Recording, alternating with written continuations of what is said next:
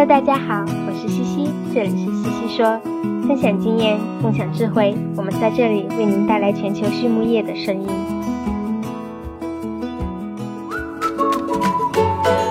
加急动物营养，好营养，好生活。加急动物营养处于整个加急产业链的中心，通过提供猪、禽、反刍、宠物饲料、饲料添加剂等全系列的动物营养和数字化农场解决方案，致力于帮助客户持续成功，从农场到餐桌。加急始终秉承“今天的饲料就是明天的食品”的理念，在推动行业转型升级和可持续发展的同时，捍卫终端消费者舌尖上的安全。高博士您好，欢迎您来到西西说。你好，嗯，我今天很开心，我们想请您来分享一下关于中国霉菌毒素，特别是呕吐毒素的这个污染情况和一些防控的思路哈。那在我们进入正题之前，可不可以请你给大家分享一下您的故事呢？您是怎么进入畜牧行业的呢？啊，好的，呃，西西博士，其实我是高考之后进入农业大学，是在西北农林科技大学。呃，其实我本科的话不是动物营养这个专业，我本科是跟植物营养相关的一个专业，啊，叫农业科，呃，农业环境科学。然后考研的时候是当时听到一个朋友的一个建议，也是，呃，当时的话就是想选一个比较好的老师。然后当时的话就是了解到，呃，动科这边的话，动物营养这边有个老师口碑非常好，然后去跟他交流之后呢，其实对这个专业感觉还是非常感兴趣，所以就是机缘巧合，啊，最终的话也是通过考试，也是。啊，考到了这个老师的这个硕博连读这个研究生，那这样子的话，就是我进入到这个行业，呃，然后从这个行业毕业之后呢，我的工作的话，就是我毕业之后的话，其实我是一一直的话是在南方的这个饲料和动物营养公司工作，呃，先后的话是在其实，呃，有些企业可能，呃，因为十几年前了，可能行业有些朋友都不了解了，像那啊，广东德宝集团啊，贵农生物啊，波恩集团啊，九鼎集团等。我在这些企业都工作过，那从事的工作的话，主要的话就是一些高档猪饲料的一个技术配方，还有工厂管理、市场支持这一类工作啊，甚至就是市场营销，其实我也管理过啊，管理过市场营销。然后之后呢，就是我加入了嘉吉公司，在嘉吉的话，目前我的工作的话是从事猪料啊战略客户的一个营养顾问的一个工作。其实算一下，就是我在中国这个南方这个饲料企业的话，其实工作了已经有十几年了。然后，其实这十几年的话，这个中国饲料行业的话，其实啊变化是非常大的，尤其是猪饲料行业变化非常大。呃，这十几年我过来我看的话，就感觉这个其实我们的技术是不断的创新，然后产品的话，其实真的是在不断的迭代，啊，产品越来越好，创造的这个社会价值也是确实是越来越大，因为料比啊啊，包括这个养殖的成活率啊，其实是越来越好，所以也是感觉就是其实也有非常。啊，多的这个非常优秀的这个企业的话，也发展的越来越好，也形成了一些头部的一些非常优质的企业啊。我的履历大概是这个样子啊，特别好。那您这个配方的一线经验是非常的丰富。那我们今天聊的这个话题，应该是所有的配方师和营养师可能都避开不了的一个话题了，就关于霉菌毒素，特别是呕吐毒素的这么一个情况。因为前前两天应该是上周吧，在跟加急的欧洲地区的专家 Clement 在聊嘛，就说到加急做的这个二零二一年的呃 Global Survey，呕吐毒素实际上是最常见的，就对中国区而言最常见，而且是风险最大的。我看报告上写的是百分之九十三的样品都。都超过了检测值，这个可以请您给大家展开的分享一下吗？目前在中国的污染情况是怎么样的？其实，呃，确实是这样子，因为呕吐毒素的话，它其实是，呃，镰刀菌就是在一定的这个湿度还有这个温度这个环境应激下啊分泌的，就是一种霉菌毒素，它是，呃，单端啊胞酶吸足的一种霉菌毒素。这种毒素的话，本身的话，它本身就是具有一定的这个特殊的一个生理。做呃生理功能的这样一个化学物质，呃，霉菌毒素在饲料里边如果超超过一定的这个风险阈值的话，那它肯定会对动物这个生长性能的话会造成非常大的一个风险。呃，霉菌毒素它影响的这个作物这个种类其实也是非常广泛的，包括我们现在就是饲料里边常用的这些主要的这个原料，在我们中国像玉米啊、小麦啊、大麦、燕麦，呃，尤其是玉米、小麦。啊，这些的话里边都会有，呃，呕那个呕吐毒素都会去污染它。就是正如您您您刚才所说的，就是我们加急的话，其实它有一个，它应该是全球最大的一个霉菌毒素的一个啊数据库。这个数据库是动态监测、动态更新的。其实通过这个数据库的话，我们监测发现的话，就是以呃全球其余地区或者是以其余的这个霉菌毒素相比的话，啊，中国饲料原料里边这个霉菌毒素这个含量的话是是非常高的。呃，可以这样说，就是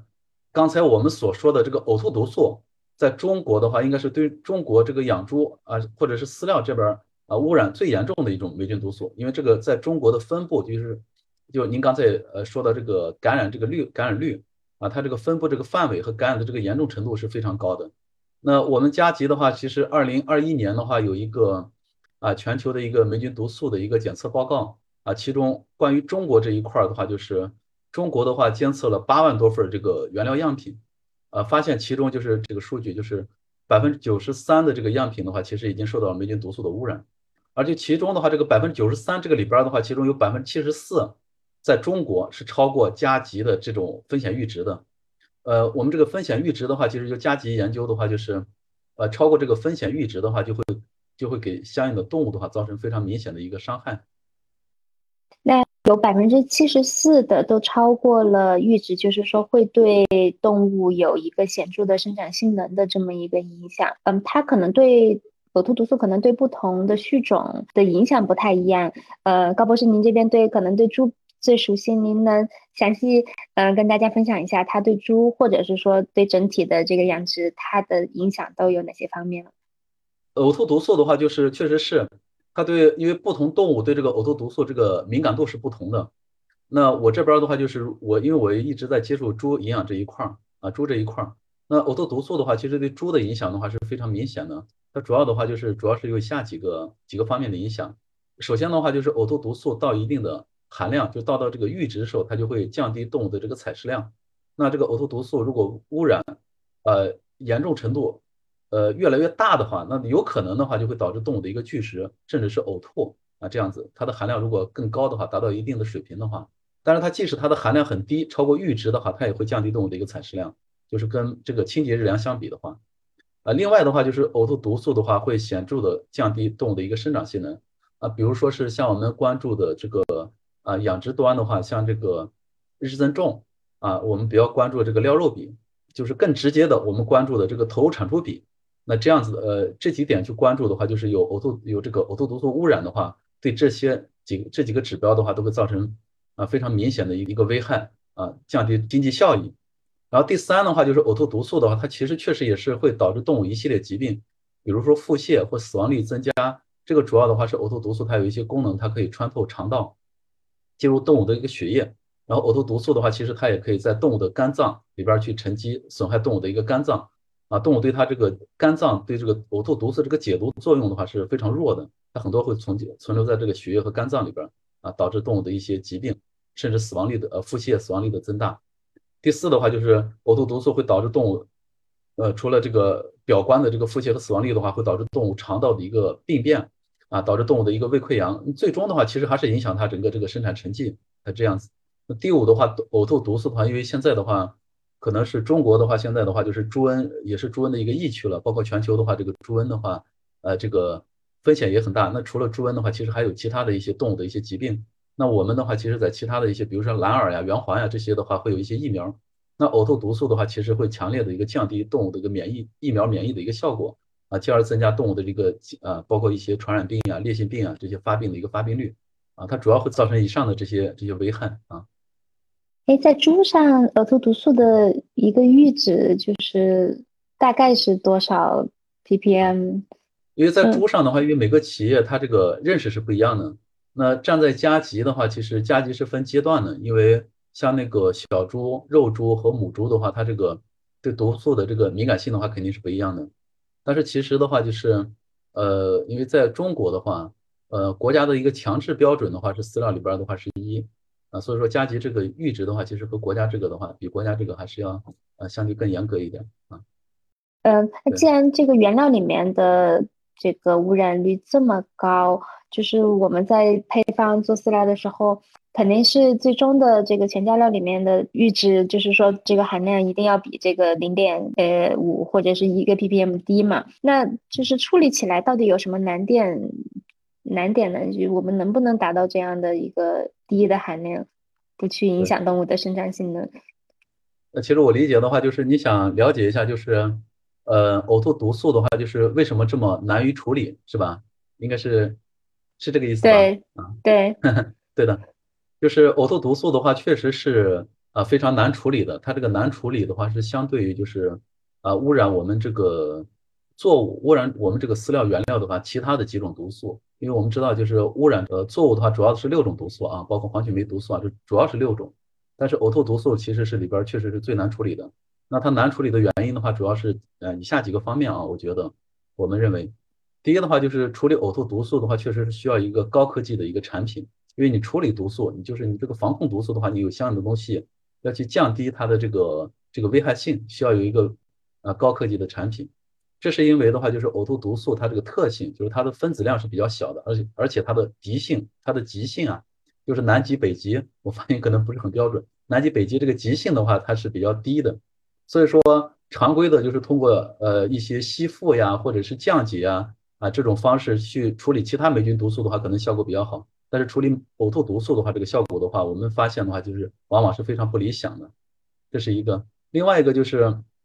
我们也发现，就是在其实佳吉在国外，在欧洲的话，呃，也有一些呃做市场的调研。其实我们发现的话，其实还有一部分产品呢，其实它在体外的话，会跟这个呕吐毒素啊超量这个产品混合之后，它会降低这个呕吐毒素在体外的这个检测的这个含量这个数值。但是其实呢，把这个产品拿过来在动物体内去用了之后呢，其实对动物的生长性能是没有改善的，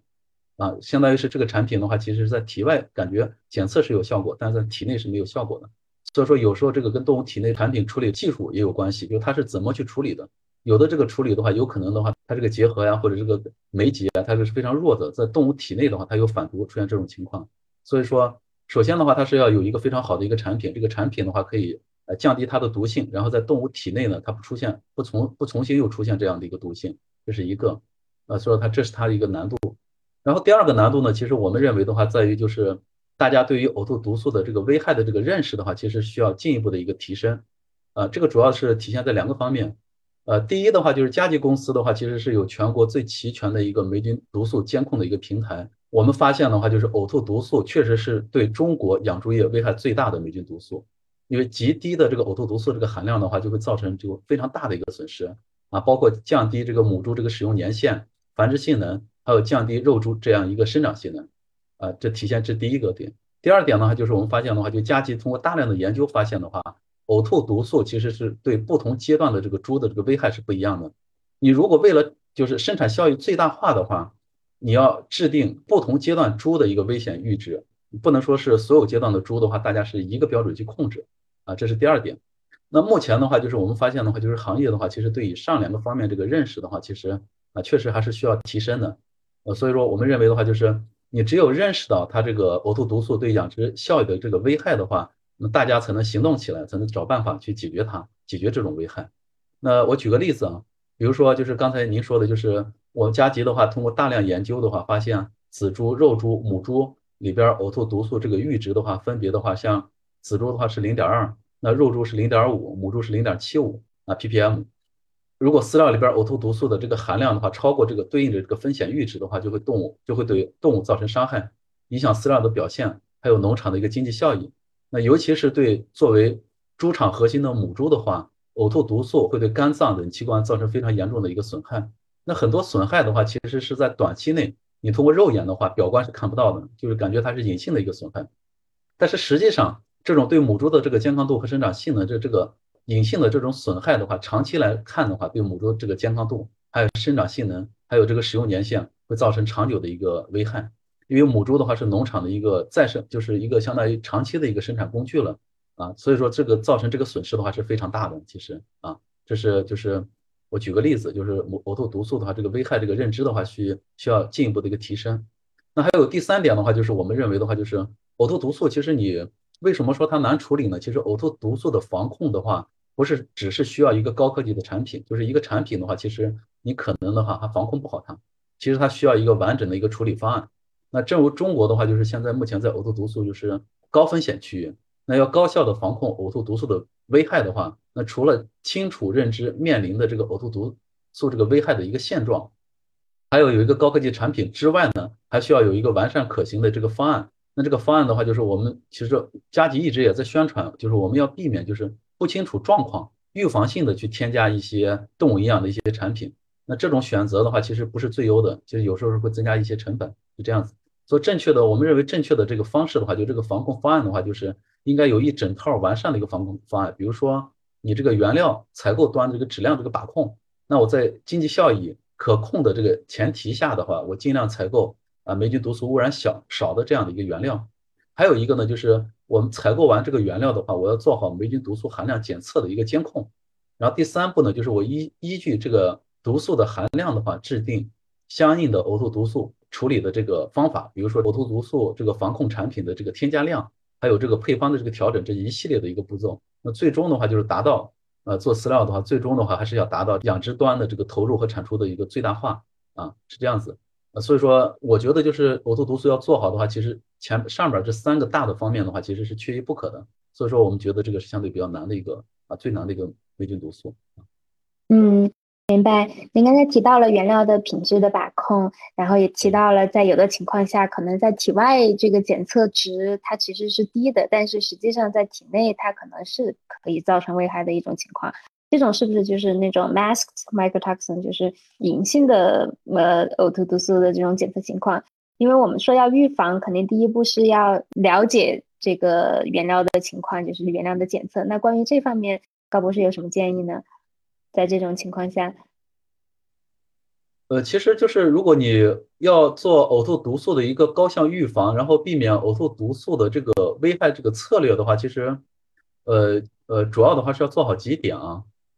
呃，第一点的话，就是我们刚才也说了，就是你确实就是要认识到这个呕吐毒素这个危害，因为你只有认识到，你才能重视它，才能去建立相应的一个方案啊，进行预防，行动起来的话，才有可能取得一个比较好的一个防控的一个结果，这是一个第一点。那第二点呢，就是正如刚才呃我们交流在说的，就是其实你首先的话，还是要做好一个采购策略，就是你要充分认识到，就是在部分区域呕吐毒素它这个存在的话，确实是一个普遍性的。那不不是说是我通过原料采购，我采购呕吐毒素低的原料，我就能做好这样的一个控制，不是这样子，因为它是一个普遍性，大家都污染的时候，那除非你不用原料，那那不可能的啊。例如中国区域，不是简单通过这个采购控制就能解解决它的危害啊。这是一个，就是在中国的话，就是我们只能尽量的去做好这个采购的把控。那即使就是我们也有可能的话，就是有可能在某一个点或某一个区域的话，有少量的原料的话，可能你通过采购这个呕吐毒素这个含量确实是非常低的，采购到这样的原料，但是实际上有可能去算的话，在经济上的话可能也不是划算的，因为这个可能成本会非常高啊。所以说我们首先的话要做好一个采购的策略啊，第二是采购的策略，第三的话就是我们的话就是确实也是建议就做好呕吐毒素的一个动态监控，因为一方面的话就尽量采购呕吐毒素含量低、性价比高的原料。那另一方面的话，就是呃，针对呕吐毒素超标的一些原料的话，你要结合企业的特点和饲料，就这个饲料是哪个阶段、什么动物，这个饲料的特点进行针对性的一个处理。第四的话，就是我们一直也在说，就是你要选择一个比较好的，就是可以防控呕吐毒素的这样的一个产品，那真正的对动物的这个生长效益有效果的这样一个产品，因为呕吐毒素与其他霉菌毒素前面也说了，它确实不一样，它整个。它这个防控产品的话，它这个对这个技术含量的话要求相对还是比较高的，所以说这个也可能也是目前的话，就是市面上的话，其实啊，针对呕吐毒素防控这样的一个产品的话，啊，至少目前我在国内的话，就在中国国内的话，啊，见到的很少。那第五的话，就是我们基于这个动物营养这个知识，要采用一些综合的一些防控方案，因为不同的动物、不同的阶段，它的处理方案、配方策略肯定是不同的啊。我觉得你主要做好啊这五个方面的话，可能就会。对于呕吐毒素这个高效这个预防的话，会起到一些好的一些作用啊。是的，那那从营养的角度，呃，怎么去缓解呕吐毒素的影响？目前咱们有哪些有比较有效的方法？营养的话，就是我觉得也是几方面啊。呃，第一的话，就是从营养的角度考虑的话，你首先的话，我觉得就是要做好一个配方原料的一个选用，因为。你要考虑就是在满足动物营养需要的基础上，在考虑动物生理特点的这个基础上，那结合原料的这个霉菌毒素这个含量，要做好这个呃不同原料用量的一个控制。那尽量的话，保证你使用这个几种原料之后，配方里边这个霉菌毒素的话在合理的一个范围。那当然，这个在呕吐毒素含量很高的中国的话，你很难完全做到，就是低于就是我们加急推荐的这个低于这个风险阈值的。或者是你做到之后可能会导致这个饲料这个性价比不划算，那这样的话就是在你选用原料的时候，你要综合考虑一些其他的一个方案。那首先是原料的选择，那第二的话就是我们觉我觉得就是你要结合这个动物这个营养特性，要做好配方营养的一个精准，啊，这个确实是很关键，因为只有在配方营养精准的前提下的话，动物的需求的话才能最大程度的满足。你满最大程度的满足它的这个动物这个营养需求，包括一些免疫这些需求的话。那动物受到营养方面这个应激的话才会最小，受到营养方面这个应激最小，呃最小的话，它进而的话就会避免到就是这个应激的话与呕吐毒素这个危害的话叠叠加，对动物造成一些危害。因为这个营养这个相应的额外的这个应激的话和毒素这个应激的话，其实在动物体这个生长性能这一块的话，啊它会出现一个叠加的一个效应。那第三的话就是，呃我觉得就是你确实还是要选用一个可靠有效的这个呕吐毒素的这个防控的这个产品。尤其是在一些呕吐毒素啊污染比较广泛、呕吐毒素污染比较严重的这个区域的话，这个非常重要啊，这个是个基础。那第四的话就是，我觉得你还可以还可以考虑，就从动物营养、从营养角角度的话，其实还可以考虑啊，加强部分一些抗应激会有利于动物生长的一些功能性的一产品，比如的话，像一些部分的一些体内的抗氧化剂，生长过程中它受到各种各样的一个应激。它这些应激和霉菌毒素造成的，其实也是一个毒害和应激，它会互相叠加的。你可以使用一些比较好的，就是体内抗氧化的一个抗氧化剂。那动物体内抗氧化就可以降低它这个游离基啊这些呃自由电子这样体内的一个抗氧化剂这样一个产品。它可以考虑选用一些比较高效的一些酶制剂或者肠道的一些功能性产品。因为霉菌毒素进到动物体内之后，首先危害的有可能的话就是肠道啊，会造成损伤，造成它整个吸收啊消化。啊，这样的一个问题，所以说肠道的一些比较高效的一些酶制剂，或者是肠道的一些功能性产品，啊，有可能的话对这个也是有改善的一个作用，啊，主要是通过这些吧，就通过我我能想到的可能就是以上几个方面嘛，通过以上几个方面的话去改善动物的整个整体的一个生长性能啊。是的，是的，您提到就是选择可靠的防控产品，这个是挺关键的一步。那是现在现在市场上应该有呃挺多不同种类的防控。呕吐毒素的产品，那在这些不同的产品之间，呃，作为饲料企业或者养殖企业，他们应该如何去选择呢？对，这个确实非常关键，因为呃，这个行业发展到目前这个阶段的话，确实是呃已经纯粹就是非常商业化了，这个确实非常关键，因为商品的话非常多，呃，我认为应该是分两类来看吧，分两类产品来看，就是在呃控制霉菌毒素危害这个产品的话，控分分两类来看。比较容易处理的霉菌毒素这个产品，比如说黄曲霉毒素或者赤霉烯酮这一类的毒素，因为它这个技术的话，其实相当于大家的话已经呃基本比较优质的企业的话，其实较多企业已经掌握了，或者它的整个防控方案啊，通过吸附啊、酶解啊，它这个防控方案相对是比较简简单的。那这个的话，我建议的话就是啊，如果行业朋友要去筛选它的话，其实你只要重点考虑啊这个生产企业的这个品牌，然后生产企业的这个市场口碑，还有这个产品这个性价比。啊，应该的话就可以筛选出比较优质的产品，因为这些产品的话，因为在行业也投放了一定时间了，它肯定有一些口碑的一些沉淀啊，这是一个，就是从比较容易处理的这个霉菌毒素这个防控产品，这是第一方面。那第二点呢，就是对于一些危害比较大，然后处理难度又比较大的这个啊这个霉菌毒素这个产品，例如就是我们今天在交流的这个防控呕吐呕吐毒素啊这样这样的一个啊防控产品的话。我觉得还是重点的话和上面有有一些区别，要考虑以下几点。那首先的话就是这个产品的话，就是其实要去了解这个产品从理论上可以支撑它，就是理论的话是是这个产品这个作用的这个基础的一个出发点，就理论可以支撑它啊，确实可以啊降低这个呕吐毒素这个危害啊，这是一个。第二的话就是这个产品的话，因为在商业市场上的话，因为啊有可能的话，商品相对就这一类产品可能相对比较少，因为它比较难嘛，大家。不一定能做出比较优质的一个产品。那这个产品的话，虽然商品饲料就商业这个企业用的比较少，但是这个产品的话，它要推某一个技术公司要把这个推出来的话，它公司内部肯定有大量的一个支撑相应的数据的一个支撑。第二的话就是你要关注这个产品的话，在这个公司内部最好的话有大量的一个体内的一个实验数据，因为我们知道就是呃在我们动物营养的话，就是可能体外实验的话相对好做，体内实验的话可能周期比较长，但是其实的话体内实验的话。啊，体外实验是远远不能代替体内实验的，因为我们发现的话，有一部分体外效果比较好的，其实在体内是没有效果。所以说，这第二点也很关键，就是你要有一些体内的，就真实的实验数据，比较可信的实验数据去支持它。这第二，那第三的话，就是确实也是因为有的时候就是这品牌的作用确实还是很重要的，因为这个品牌的话本身就代表可能代表在某一个阶段和某一个点的话代表一个公信力。所以说，我们建议的话就是也要选择一些行业头部企业的产品。因为这个产品的话，它既然技术壁垒比较高的话，那有实力进行大量的产品设计啊，大量的验证的话，有足够这个企业这个商誉去保证的话，这个产品效果的话，相对可能就比较保证啊，这样子。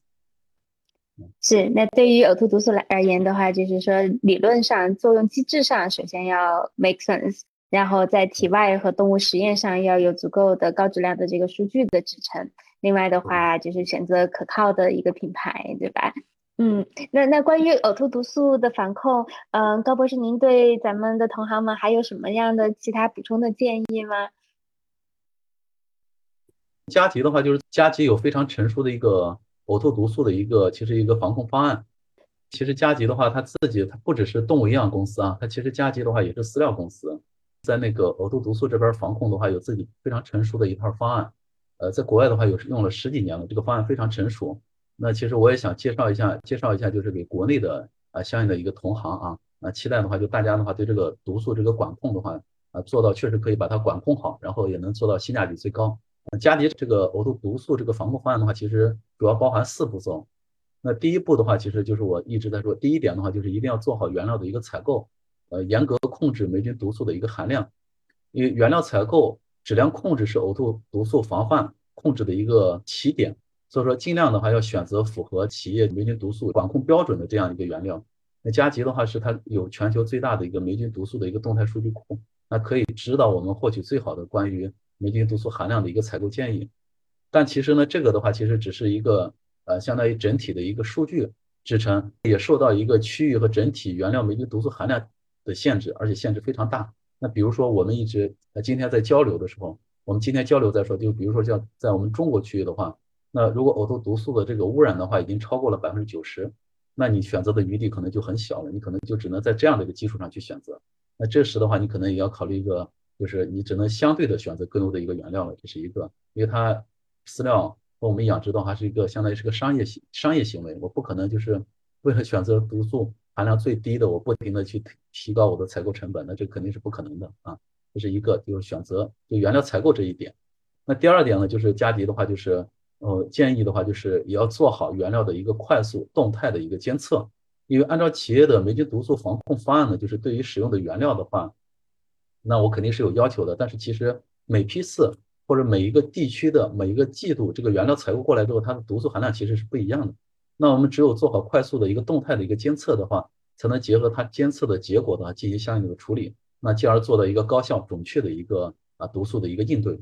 啊，这是第二。那第三的话，就是我们建议的话，加急这边也在做，就是结合原料的种类、霉菌毒素的一个特点，还有动物的种类阶段、自己企业的一个特点，那做输出一个就是呕吐毒素的一个综合的一个解决方案，甚至是其余毒素的一个综合的一个解决方案。那这呕吐毒素是最难控制的，我们有整套的一个综合的一个解决方案。那加急这一块的话，就是有啊经验非常丰富的这个动物营养专家，那会结合，就是我们也跟一些 B to B 跟一些企业有合作。会结合饲料原料的这个企业这个原料的这个种类、霉菌毒素的这个含量，还有它生产养殖企业的整个状况，包括动物的种类阶段，提供一个性价比的一个顾问式的一个营养方案。包括我们自己是这样在用。那我们现在有一些合作伙伴，有些合作伙伴也非常优秀，我们也这样做一些方案的一个输出。那通过这个整体方案的话，助力这个饲料和养殖回报率的一个提升。那当然的话，要输出这样的一个方案的话，这也需要的话就是你本身的话就要有一个完整的动物的这个营养。养殖的这样一个，还有这样一个基础，还有一个对呕吐毒素认识啊这样的一个基础作为支撑。那这些方面的话，其实呃我这边不是打广告，其实这方面加急的话，我也肯定是行业的领导者，所以说我们本身的话也能提也能提供以上的一些方案。这第三点。那第四的话就是呃一直在强调的，其实呕吐毒素它有它的特点，它需要一个非常强力的一个就是高技术含量的一个产品去防控它，因为当本身就处于呕吐毒素这个高风险区域的话，大部分原料都受到受到呕吐毒素的污染。其实你整体配方这个呕吐毒素这个含量的话，其实你想简单的通过原料的这个调整的话，其实是确实效果是非常有限的。那你的话就只能通过就是在原料调整的这个基础上，通过相应的一个啊非常高效啊有效果的这个这个产品去进行相应的一个把控啊。呃，加急的话，其实本身的话也是通过这四个方面综合去把控，降低整个这个呃呕吐毒素的这样一个风险。特别好，谢谢高博士。加急动物营养，好营养，好生活。加急动物营养处于整个加急产业链的中心，通过提供猪、禽、反刍、宠物饲料、饲料添加剂等全系列的动物营养和数字化农场解决方案，致力于帮助客户持续成功。从农场到餐桌，加急始终秉承“今天的饲料就是明天的食品”的理念，在推动行业转型升级和可持续发展的同时，捍卫终端消费者舌尖上的安全。